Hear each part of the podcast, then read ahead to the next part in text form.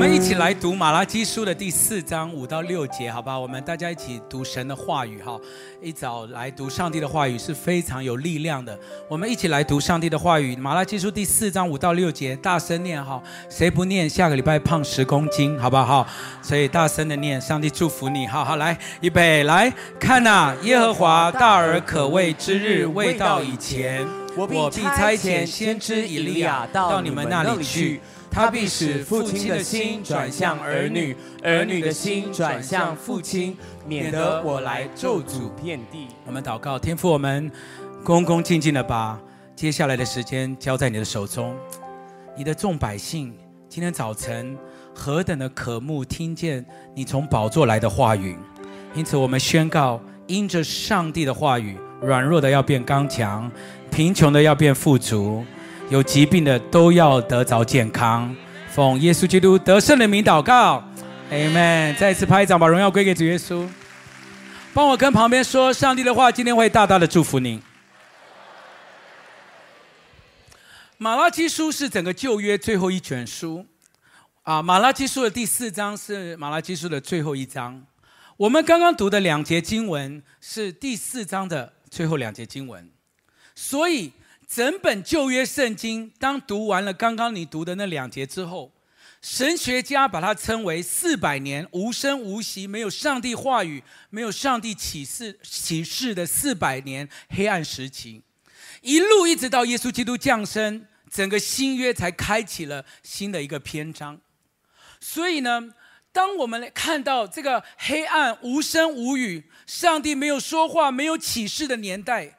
正如我们生命当中有一些黑暗的时期，我们祷告主，我们也希望上帝可以对我们说话。这样的年代，我们怎么样可以等到像弥赛亚，我们生命的救主，一个新的一个篇章，一个新的一个大而可畏的日子可以来临到我们人生当中？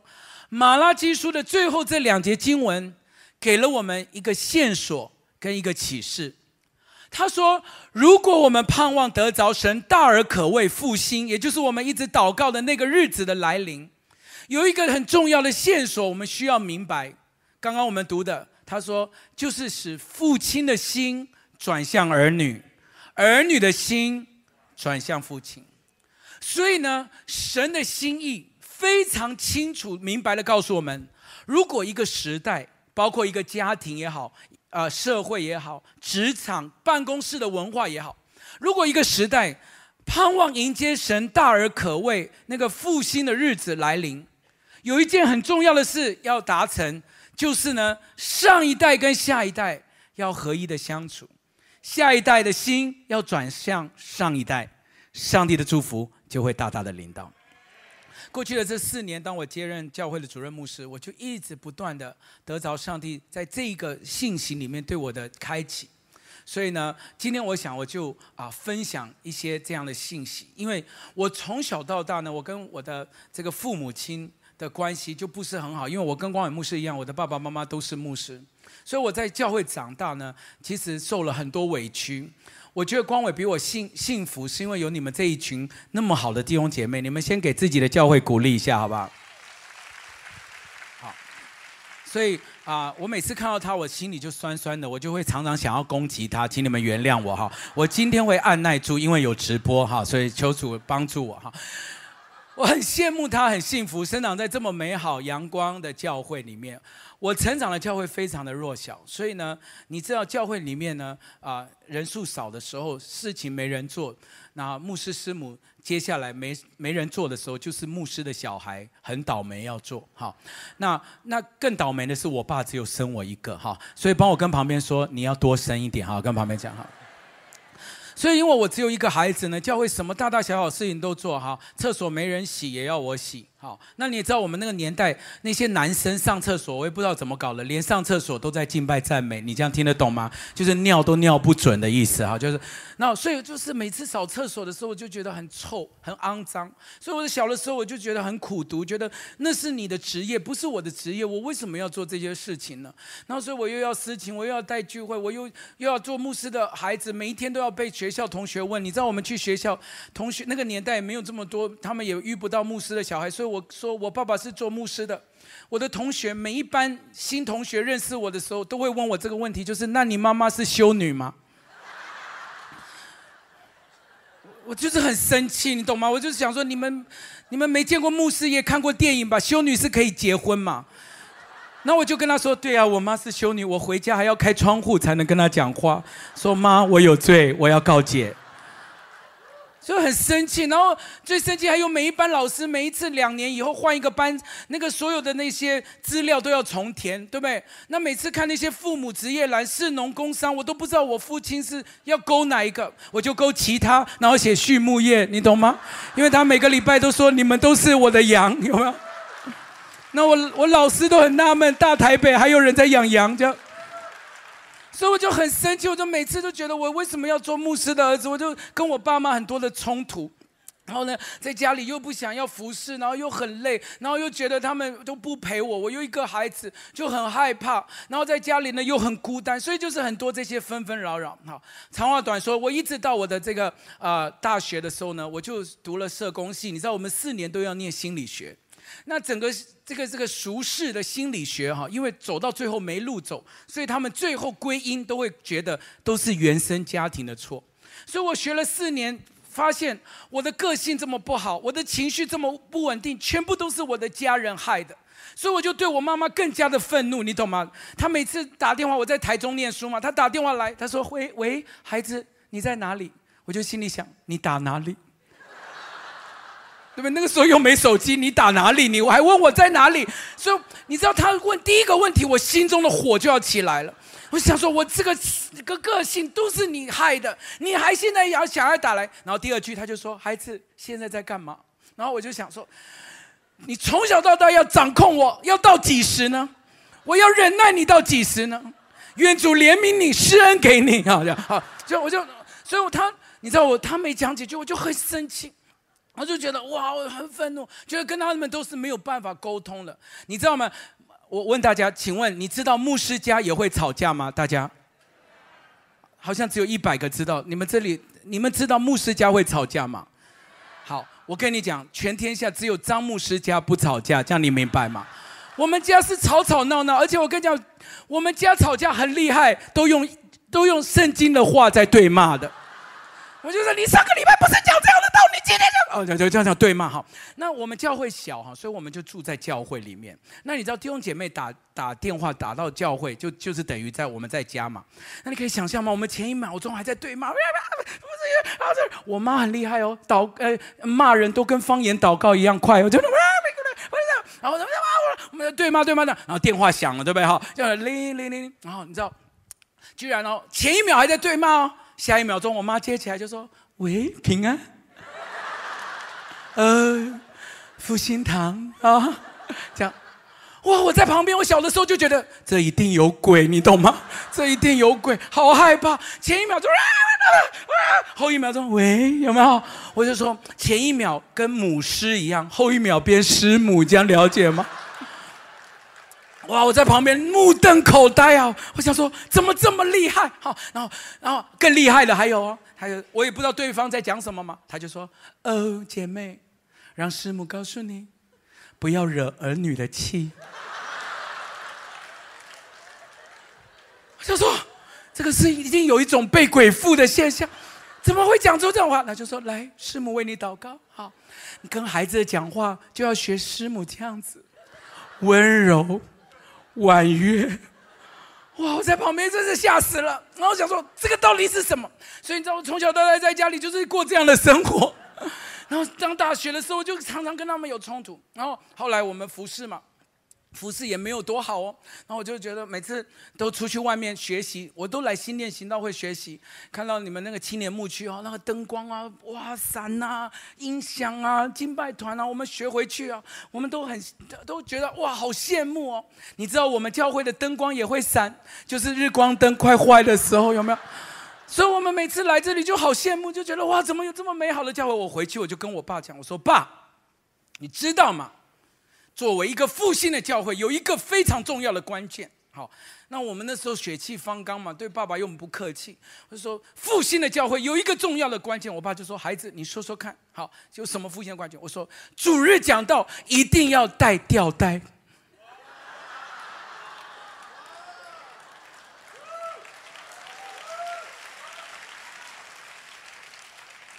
那因为我们那个年代，我什么都不懂嘛，我就觉得别人家的比较好，然后什么东西那些都比较好。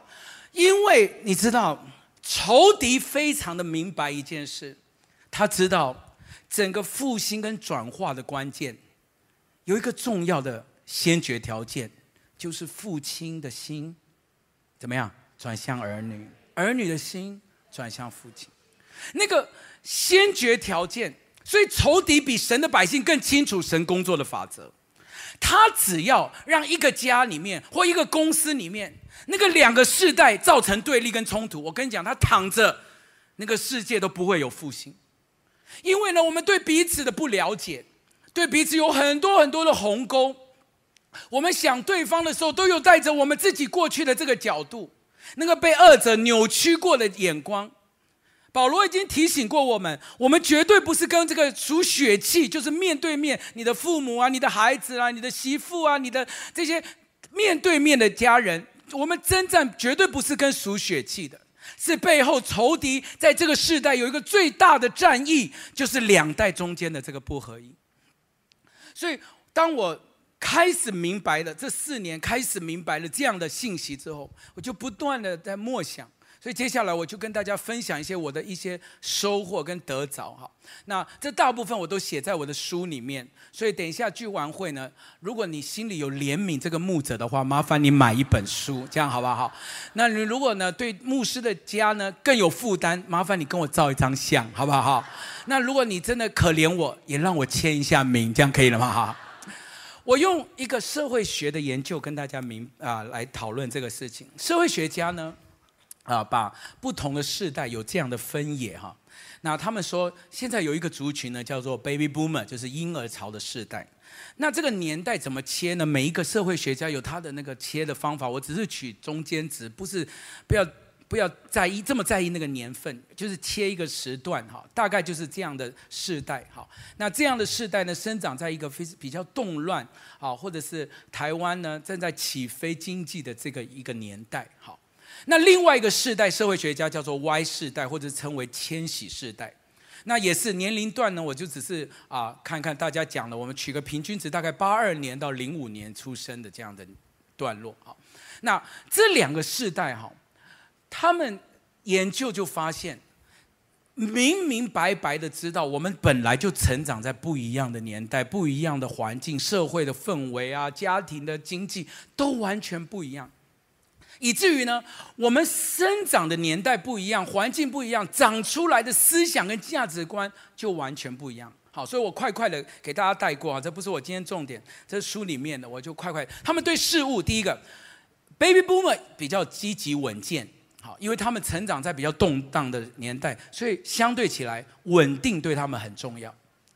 那相较之下呢，千禧世代因为啊、环境呢，我我讲的是大部分，也不是说好像，当然也有一些少数不一样，大部分是比较稳定了，家里环境也稍微好了一点，给他的这个这个教育啊，或者是经济也没有这么动荡的时候，所以他们心里所渴望的却又是变动跟新潮，好，所以呢，这个这个是对事物的。啊，对群体呢，Baby Boomer 呢忠于组织，好，Y 世代呢比较在乎自己。好，那对于工作呢？你知道那些婴儿潮世代的，你交代给他的，他他相他大概百分之百一定会完成。可是他希望你几点到几点，你不要这样去去一直去动他。可是 Y 世代不一样，你会发现那些 Y 世代每一天都是说，你们这个世代为什么不准时？好，那他们就会很生气，他就说，那你不知道我晚上比较有灵感，我都用晚上在帮公司写案子。你还要这样子叫我？那不然你晚上工作看看，那个都是吵都吵不完的，好像一个平行线一样，没有办法理解的。好，对职场呢，Baby Boomer 很重视阶级，但是 Y 世代你就发现他是不会打招呼的，因为他只在意谁跟他一起工作。好，那改变就是因为 Baby Boomer 对改变呢，他不喜欢这种不确定性，所以稳定对他是最好。可是下一代就觉得你们食古不化，你们固执，你们为什么不尝试新的？你想想看哦，你这样子三言两语就讲讲他，你也不想想看他在什么样的环境成长。那当然，Y 世代的他们就是什么东西都可以变，很快的就做出调整。好，那改呃这个金钱也是那个 Baby Boom 很在乎储蓄，所以当你动到他的这个这个存款啊、年金啊，那个是很严重的事。你不是三言两语就说随便啦，国家有需要啦，你为什么不啊、呃、共体时间？不是这样子的，那是他对他来讲这一生重要的积蓄。可是 Y 世代的不会理解，他们觉得啊、呃、享乐为目的，所以你你知道常常家里面都会有这样的争吵，就是你也没赚多少钱，每年都出国旅游，有没有这样子哈？就你就觉得你你都没有在上班，好，每天就想着旅游，因为对他来讲，啊享乐快乐才是他的这个这个啊目标之一哈，自产也是好，那有。Baby Boomer 比较希望有一个稳定的这个房地产，但是现在新的世代不是这样子的想法哈。资讯也是啊，Baby Boomer 很重视隐私权，所以你知道他下载一个 App 哈，要一直看那个隐私权的哦，有没有什么啊啊八个小时都不敢按确定哦，那还研究了半天。那新的世代根本不哪管你啊，滑滑滑就赶快进去了哈。那人际也是哦啊，婴儿潮世代很在意与人相处好这样的关系。可是新的世代，他们成长就是就是这个年代嘛，所以他们有的人出生就没有看过智障型手机，你明白那个感觉哈？就他一出生就是智慧型手机嘛，对哈？所以他当然什么事都在里面交谈呢、所以你去餐厅，你就发现一桌是 Baby Boomer，另外一桌如果是千禧世代呢，他们连讲话都用传讯息的，就说：“，你看我刚刚传给你。”然后全都会笑笑翻了，这样子。好，那另外一桌百思不得其解，你们都来这里了，你们为什么不讲话？好，那就统括来说呢，婴儿潮世代，他们呢对自己的要求呢是比较高的，好，自我约束是比较强的，但他们对社会上的关怀相较是弱一点。好，可是呢，千禧世代不是，他们相对于这个上一代，他们是在被呵护成长。所以他对那些不公不义的事，他要跟你抗争到底的。这整个全部讲起来，你就会明白哈。我们我研究的这些啊整理，大家形成了一个东西呢，就叫做同温层。那是攻不可破的一个共同的议题，就觉得你们这一代就是那样子的草莓族。好，我们那个年代没有像你这样的工作的方式，我们成长的哦。当你讲到以前的时候，你就会发现真的是不一样。而这个同温层，就是仇敌在家、在职场、在任何地方，现在对我们最大的攻击。就发现整个网络上也是，整个所有的议题一发酵。都是因为不同的世代有不同的看法，产生了一个很大的鸿沟。今天早晨我心中有一个祷告，就是主啊，好不好让这个鸿沟因着耶稣基督拆毁中间隔断的墙？我们要宣告，这个世界没有的答案，只有在耶稣基督里面有答案。我们要宣告，这个两代或者甚至三代。这样子的隔阂，在家里没有办法理解，小事都会起冲突的这种氛围，奉主的名，今天早上因着圣灵的大能，拆毁仇敌的伎俩，恢复上帝大而可畏的工作。相信的拍手，把荣耀归给主，好不好？Amen。所以，我们一起来看今天的主题经文《马太福音》。我想用这段经文来跟大家。来分享到底我们怎么样面对这个啊世代的隔阂，跟一个这么大的议题，到底仇敌在这个年代，到底为什么整个国家、整个社会，小到家庭、夫妻、婆媳都在撕裂，好，都有很多很多自己的那种受伤的心态。好，我们大声的来念马太福音第七章一到五节，好不好？就就今天就这一段经文了，我们就一起来念这五节经文。预备，来，你们不要论断人，免得你们被论断，因为你们怎样论断人，也必怎样被论断。你们用什么气量给人，也必用什么量器量给你们。为什么看见你弟兄眼中有刺，却不想自己眼中有梁木呢？你自己眼中有梁木，怎能对你弟兄说：容我去掉你眼中的刺呢？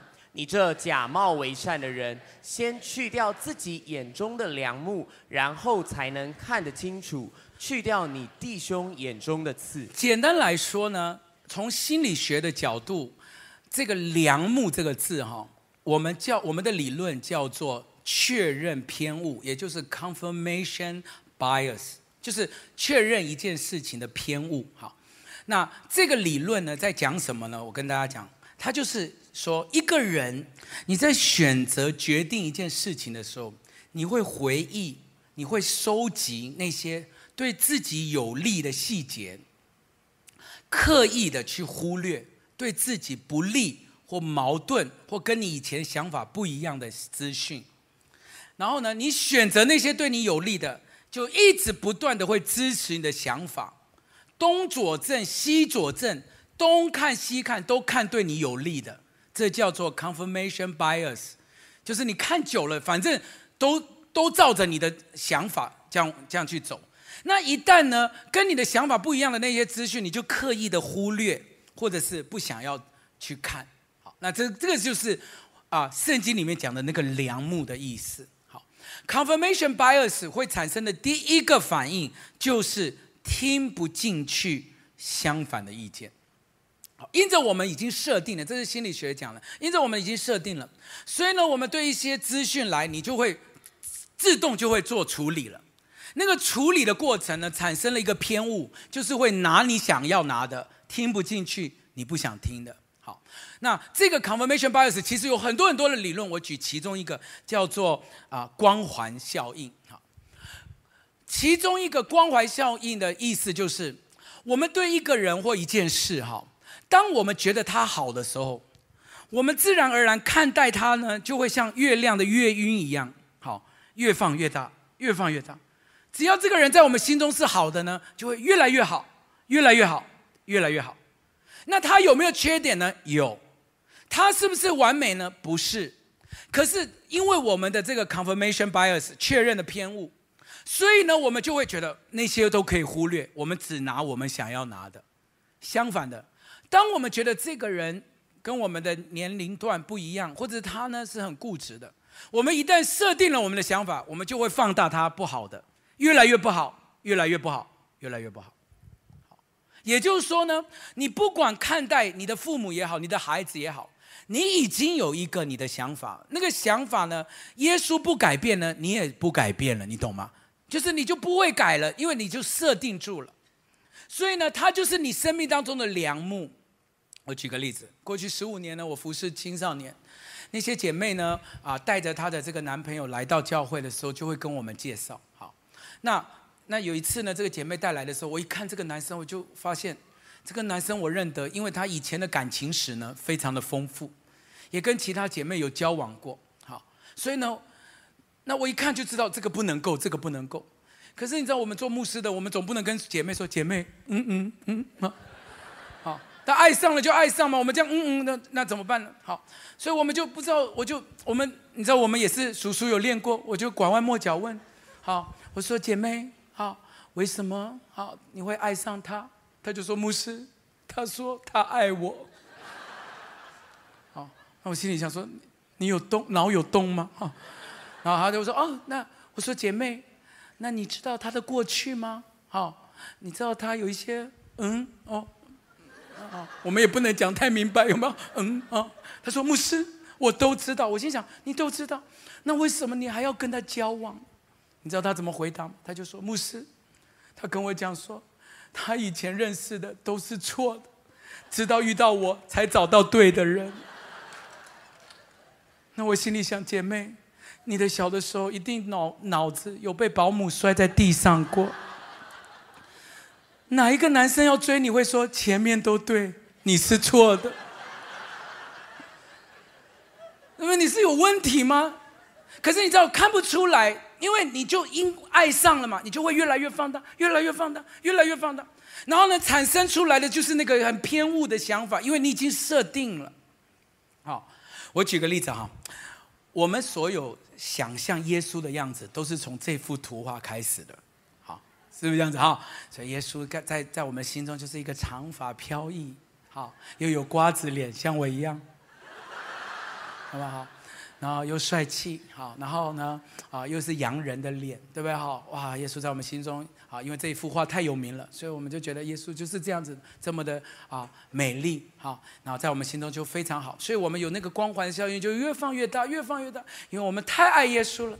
所以你知道，现在所有的电影在我们心中想象的耶稣，就会是长成这样子，对，太爱了。哇！所以我们就是把它变成一种男神，有没有哈？你想想看，如果那个年代耶稣长这样子，所有的姐妹都扑上去了，有没有？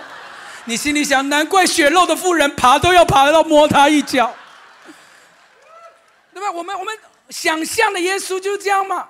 但你不知道，我我我们去看一个研究，发现有一个法国退休的法医，因为法医就是专门在重建那个人的头骨啊，他长真实的这些长的样子嘛。他就用电脑合成，包括他的理论，他就说，当年我们读圣经的时候，你记不记得在克西马林园的时候，罗马兵丁要去认耶稣的时候是认不出来的，哎，记不记得这段？好，所以表示耶稣长得就是那个当地人嘛。如果耶稣长这样子，谁认不出来呀？对不对？帅成这样子，对不对？好，就算就像你们这样两千人看到我也是会认出来，对不对？好，帅成这样子，对啊？好。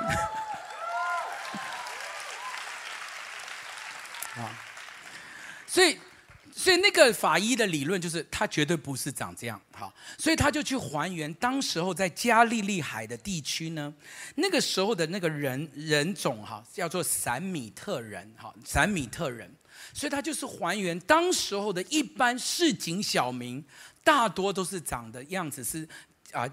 等一下我会放出来，所以你预备好要看耶稣真实的样子吗？哈，我希望你不要破灭，以后唱诗歌不要想到接下来这一章就好哈。我们多看一下这个帅气的就好了。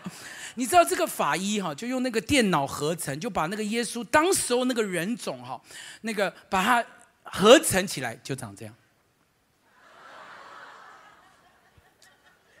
难怪在克西玛尼认不出来吗？因为一般人都长这样子，还需要犹大去亲个嘴才知道耶稣是哪一位。好，可是呢啊，不要再放耶稣长这样了哈。好，对，我怕大家破灭。可是，在我们心中，我们对一件事情如果有有一个一个偏误的时候，你知道，我们就会一直放大，一直放大，一直放大。可是我们我们从来不觉得我们有偏误。所以，我们常常以我们的这些想法呢，就去定义别人。哦，那些年轻人刚进公司，他们一定是不懂事又没礼貌，他们什么经验都没有，刚从学校毕业，他们很懒，一定待不久。我一定要给他下下马威，灭灭他的威风。哎，这些想法从哪里来的？你没跟他相处几天，他做做一些案子，你也没有看过几件。可是当他一进公司，你马上就觉得这些年轻人又没经验，又傲慢，又没礼貌，我一定要灭灭他的威风。同样的，如果我们在家里面没有办法容许神的灵帮助我们除去我们眼中的梁木，仇敌其实不用攻击我们，这个世代都离复兴会非常的遥远。今天早上我们向上帝要一个恩典。就是神啊，就在这些年间，好使我们的父亲的心，上一代的心可以转向儿女，下一代的心有更多的理解、接纳、包容，转向父亲。当两代一起同行，当教会三代一起同行的时候，上帝大而可畏的复兴会快快的临到我们当中，他的旨意会行在地上，如同行在天上。阿门！拍手把荣耀归给他，好不好？哈利路亚。所以，我们回到这个经文来看，他说：“你们不要论断人，免得被论断。”尤其是第四节，他说：“你们的眼眼中有梁木，还还敢对弟兄说啊，这个要除去他的刺。”好，所以第一件事情，今天我想跟大家分享的第一个重点，你也可以写下来，就是我们绝对不可能知道事情的全部，除非我们经历过。我们绝对不可能知道事情的全部，除非你经历过。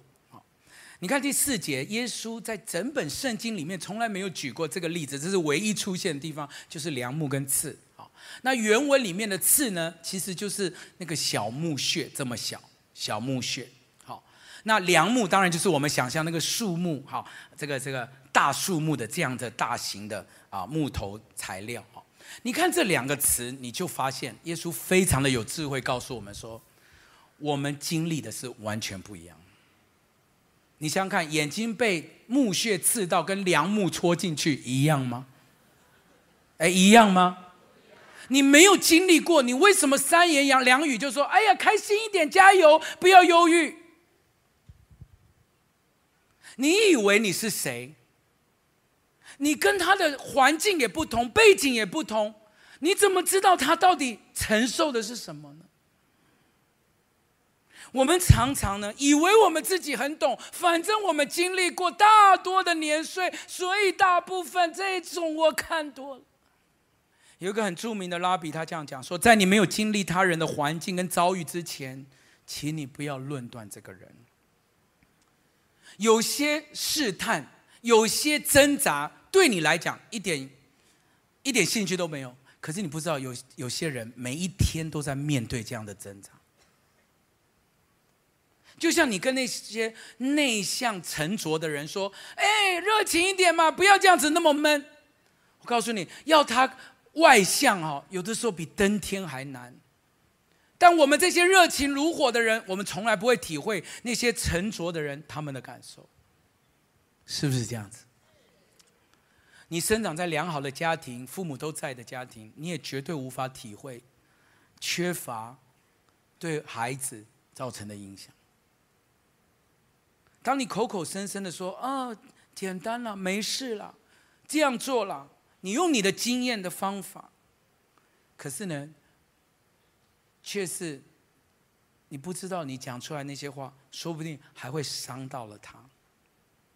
第四节说，你眼中有梁木，你怎么还敢跟你的弟兄说，容我去掉你眼中的刺呢？接下来这个 PPT，我也希望你可以照起来或记下来。我我做了这样的说明，我说。有良木的人永远不会看到真实的全貌，因为，你看哦，你不止不会正确的除掉刺，你还会弄痛别人。也就是说，你自己有良木，你还想除掉别人，你省省吧，因为你连刺都除不掉，你还会弄伤他。圣经里面告诉我们说，你，你，你。你要不要先看看，我们的环境真的不同，我们的年代也不同，我我们我们对学习也好，工作也好，整个大时代的环境也不同。如果我们没有经历过他过的这些人生，或者他现在身处的环境，我们先不要妄自的对别人，好像简单两三句就想定义标签他的人生。阿妹吗？第五节，他说：“你这假冒为善的人，先除掉自己眼中的梁木吧，然后才能看得更清楚，再去掉你弟兄眼中的刺。”所以第二个重点，请你写下来：我们最重要的任务，从来都不是看见刺，其实最重要的任务是除掉刺。同意吗？现在很多的人，尤其在网络上。发现刺啊，攻击刺啊，觉得这个刺不好啊，觉得那个不好啊，刺有什么这些问题啊？大放厥词的人大有人在，每一个人都看得出刺，好像每一个人对这个主题都好有经验，每一个人都好会好会在网络上把这些东西说的头头是道，但是从头到尾把他说的头头是道都不是我们的重点。圣经说，最厉害的人是除掉刺的人。可是我们呢，就一直不断的批评刺、攻击刺，高调的把这些刺提出来讲。所以当我在协谈的时候呢，我就碰到一些父母，他就说：“我已经跟我的孩子讲了那么多年，他就是不改。我每一次跟他讲，他还是这样。”那我就心里在想。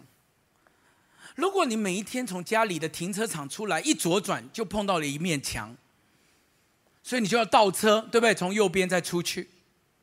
第二天刷牙洗脸完要上班，再从停车场出来又左转，同样一面墙在那里，啊，你又要瞧半天，从巷子往右边又走。请问，第三天停车场出来左转还右转？用肚脐想都要右转嘛？那你二十年跟你女儿讲，她都没变，你会不会觉得要不要变一下其他方法？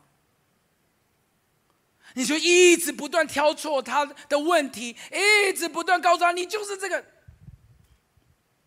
以我过去辅导这些孩子的经验，我告诉你，他们可能比我们大人都知道他们有问题，但立志行善由得我们，行出来不一定由得我们。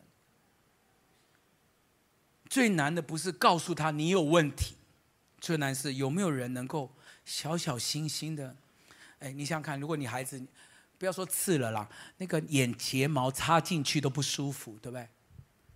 那你你小孩子这样的哦，在那边哭闹的时候，你会不会说，刺就在右边，右边，眼睛的右边那个角落，快快快，哎呀，快点，右边，你不会这样嘛？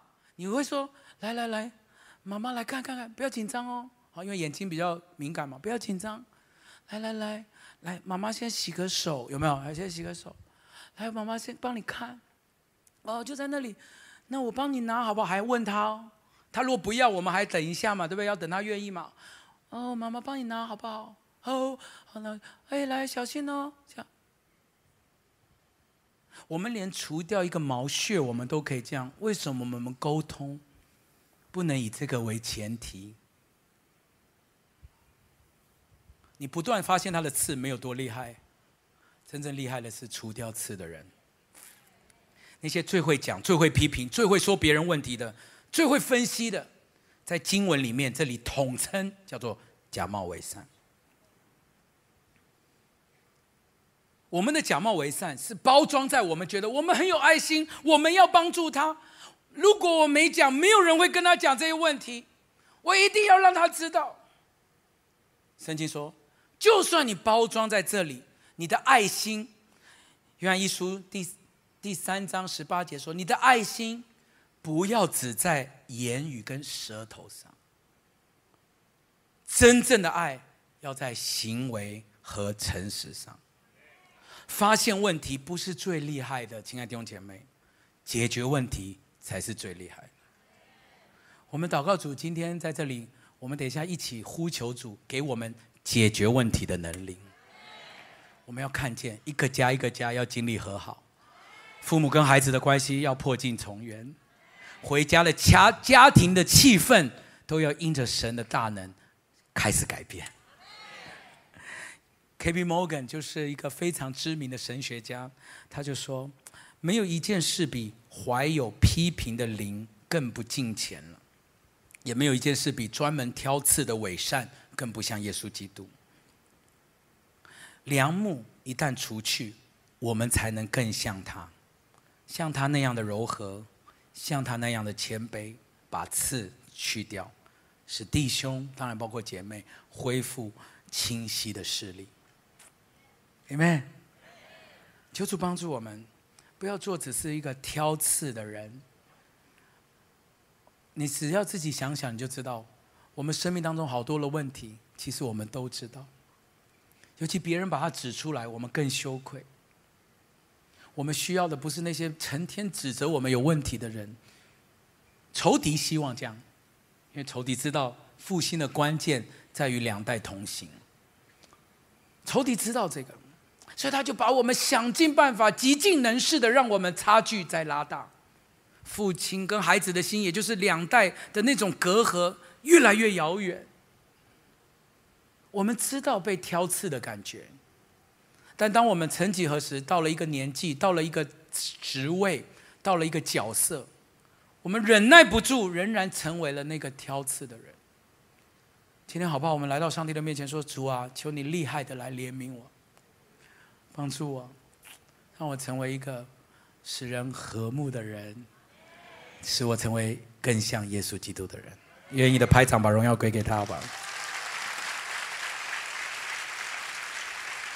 最后一件讲完，我们要结束。除了我们求神给我们能力来挑出刺，最后一件就是我们没有一个人有足够的资格呢，可以审判其他人。经文里面告诉我们说，为什么看见你弟兄眼中有刺，却不想想，其实你眼中有更大的梁木呢？这句经文包括三个重要的重点，我跟大家一起分享。第一个，看不见自己身上有缺失的人，根本没有资格批评别人的缺失，对不对？这经文就是这个意思。你看不见自己有缺失的，你根本没有资格去批评别人的缺失。第二个。每逢你在挑别人的错误的时候，请你要好好想想，我们自己才是更需要主怜悯的罪人。好，每逢你在挑别人错误的时候，求主光照我们，想想我们自己才是更需要主怜悯的罪人。第三，这段经文给我们了一个想法，就是越污秽的人越容易看到别人身上的软弱，越圣洁的人越容易用爱。遮掩许多的罪。你可以想想看，假如有一天，这个啊、你们的义尊牧师跟光伟牧师，一个眼睛里面插了梁木，一个眼睛里面插了鼓棒，对不对？好然后他们要想尽办法要帮对方除去那个刺跟这个梁木的时候，我想他们连手都勾不到之前，都被彼此的这个梁木跟刺先攻击了。